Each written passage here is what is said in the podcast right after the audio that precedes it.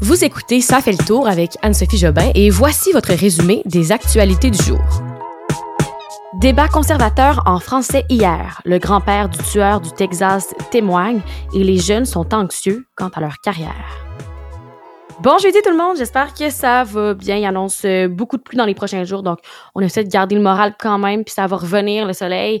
On a quand même eu du beau temps dans les derniers temps, donc euh, on peut se contenter de ça. Mais euh, j'espère que ça va bien pour vous, puis que vous avez une belle fin de semaine en vue. Encore un épisode demain, mais je vous rappelle que la semaine prochaine, ben, c'est la dernière semaine de la première saison de Ça fait le tour. Et ben là, on y va sans plus tarder avec les actualités d'aujourd'hui. On est le 26 mai 2022. Les six candidats pour la chefferie du Parti conservateur du Canada ont débattu pour la première fois en français hier. Je vous rappelle qu'il y a une course pour choisir le chef du Parti conservateur depuis que l'ancien euh, a démissionné. Euh, il y avait les deux meneurs de la course, bien sûr, Pierre Poilièvre et Jean Charret. Ça a été assez corsé. Il y a eu des moments assez forts du débat. Euh, la première thématique qui a été abordée, ça a été l'immigration. Les candidats se sont tous affichés très ouverts à l'idée, même s'ils sont opposés aux entrées irrégulières des immigrants. Donc, euh, il n'y a pas eu beaucoup de distinction dans ce sujet-là, là, mais sinon, la question de sécurité publique a été également traitée. Une problématique qui est très présente à Montréal. Je vous en parle souvent ici. Hein. beaucoup de tueries, de fusillades. C'est pas très beau souvent la sécurité à Montréal, surtout ces temps-ci. Euh, donc, Jean Charest, lui, a dit que la sécurité, c'était un des sujets les plus importants pour un premier ministre. Un autre sujet qui a été abordé, c'est le projet de loi 96 hein, sur la langue française. Euh, ça n'a pas du tout été oublié dans le débat. Ça a permis à Patrick Brown et à Scott Aitchison de se prononcer contre cette réforme de la loi 101. Ils se sont pas positionnés clairement sur la question. Euh, et M. Charest, lui, de son côté, en a profité pour attaquer directement Pierre Poilievre, son adversaire principal, sur le sujet des langues officielles. Après la tuerie au Texas de mardi qui nous a tous euh, ébranlés, hier avait lieu une veillée nocturne qui a été remplie de colère et d'émotion. Je vous rappelle que 21 personnes, dont 19 enfants, ont été tuées dans une école à Uvalde, au Texas. Il y a eu plusieurs témoignages poignants de parents qui ont perdu leurs enfants, qui ont été récoltés par des journalistes. Peut-être avez-vous entendu ça à la télévision ou à la radio. Vraiment des témoignages difficiles, des parents qui pleurent à la caméra, euh, au micro. Ça, ça fait mal à entendre. Euh, il y a des centaines de personnes donc qui se sont rassemblées là pour pleurer les 19 enfants décédés. Il y a aussi le grand-père du tueur, Salvador Ramos, le tueur qui a, qui a, témoigné.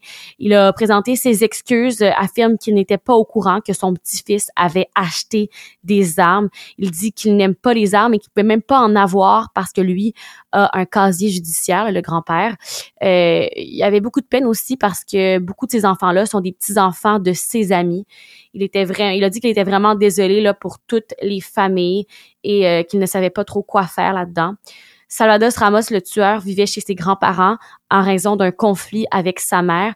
Et avant la fusillade dans l'école primaire, il avait tiré, tiré pardon, sur sa grand-mère de 70 ans, qui est euh, toujours vivante, là, mais gravement blessée au visage.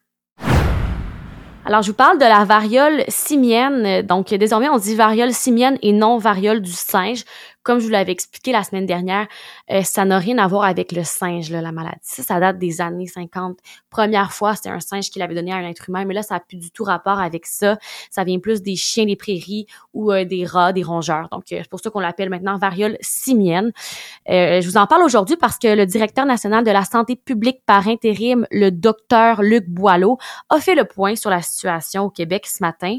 La conférence de presse était motivée par une flambée de cas de cette variole-là. Le nombre de cas confirmés est maintenant de 25 au Québec et il y a une trentaine de cas potentiels qui sont euh, soupçonnés en ce moment. Québec va donc commencer à vacciner les personnes qui ont été en contact avec les patients confirmé. Idéalement, là, la vaccination va être faite dans les quatre jours après l'incubation. Et euh, Québec dispose depuis deux jours d'une centaine de doses de vaccins. Là, le docteur Boileau l'a dit lors de cette conférence de presse qu'il pense que ça va être suffisant. Il, il espère le pouvoir éradiquer, donc faire disparaître la maladie de chez nous. Il y a une équipe de traçage qui est à l'œuvre pour s'assurer que ça ne devienne pas grave. Sais, il a mentionné quand même pendant la conférence de presse, on n'est pas devant une pandémie de COVID-19, mais on n'a juste pas envie que ça reparte sur, sur une variole au Québec. C'est sûr que ce serait jamais aussi gros que la pandémie, mais on veut juste s'assurer que ben, c'est éradiqué, qu'on puisse euh, passer à autre chose. Je vous rappelle que c'est une maladie qui a fait son apparition dans plusieurs pays depuis quelques semaines. Ça se transmet surtout par le contact direct avec des lésions et euh, les patients guérissent là, généralement sans complications. Il n'y a pas eu de décès, mais on surveille quand même ça de près. Le grand patron d'une empire québécoise de la construction, Tony Accourceau, peut-être que ce nom vous sonne une cloche, là, écope, euh, on l'apprend aujourd'hui, il écope de la peine de prison de quatre ans qui lui avait été imposée. Petit rappel pour ceux qui ne savent pas qui est Tony Accourceau. Euh, c'est un homme qui était en plein cœur d'un vaste système de collusion et de corruption de fonctionnaires municipaux pour l'obtention de contrats publics à la ville de Laval. Ça s'est passé de 1996 à 2010. C'est des entreprises là, qui s'étaient fait plein d'argent, qui s'en étaient mis plein les poches grâce à un système euh, vraiment criminel qui avait été instauré par l'ex-maire de euh, la ville de Laval qui s'appelait Gilles Vaillancourt. En juillet 2018, le juge James Brunton de la Cour supérieure lui avait imposé une peine de quatre ans de prison et euh, Tony Accourceau avait fait appel de cette peine-là. Et aujourd'hui, on apprend dans le jugement de 76 pages que le tribunal rejette ses appels de peine et de verdict, donc il devra faire quatre ans de prison. Peut-être que depuis deux ans, depuis le début de la pandémie, vous vous sentez parfois plus anxieux ou plus perdu dans ce monde-là. Euh, et je vous présente un sondage aujourd'hui qui va peut-être vous rassurer et vous montrer que vous n'êtes pas seul, parce que là, on a vraiment une étude qui nous le confirme. La pandémie a fait euh, monter d'un cran le niveau d'anxiété chez les jeunes, y compris là, quant à leur avenir professionnel. Ce serait près de la moitié des jeunes qui sont inquiets pour leur choix de carrière. Le sondage a été réalisé par euh, Academos, euh, un organisme qui permet à des jeunes d'entrer en contact avec des mentors pour euh, démocratiser le milieu de travail.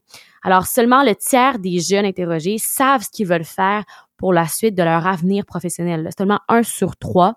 Et 44% se disent assez anxieux par rapport à leur choix de carrière. Pour euh, les aider à trouver leur voie, il y a des solutions hein, quand même euh, qui ont été élaborées dans le sondage. Je vous invite à consulter le lien si vous voulez vous aider un peu. Peut-être que ça va vous faire du bien de lire l'article. Mais euh, pour trouver leur voie, là, des fois, les jeunes ont besoin de plus de concret. Hein, donc, disons, d'aller passer une journée dans une entreprise, de rencontrer des gens qui pratiquent le métier, de parler. C'est pas seulement de voir un travail appliqué au cégep ou à l'université vraiment d'y aller avec du concret sur le terrain. Ça, ça peut vraiment vous aider à orienter votre choix. Mais comme je vous dis, c'est une bonne idée d'aller lire l'article si vous faites partie de ces gens euh, qui sont des fois un peu perdus quant à l'avenir. Et voilà, c'est tout pour aujourd'hui. Merci d'avoir été là encore une fois. On se dit à demain. Bonne soirée.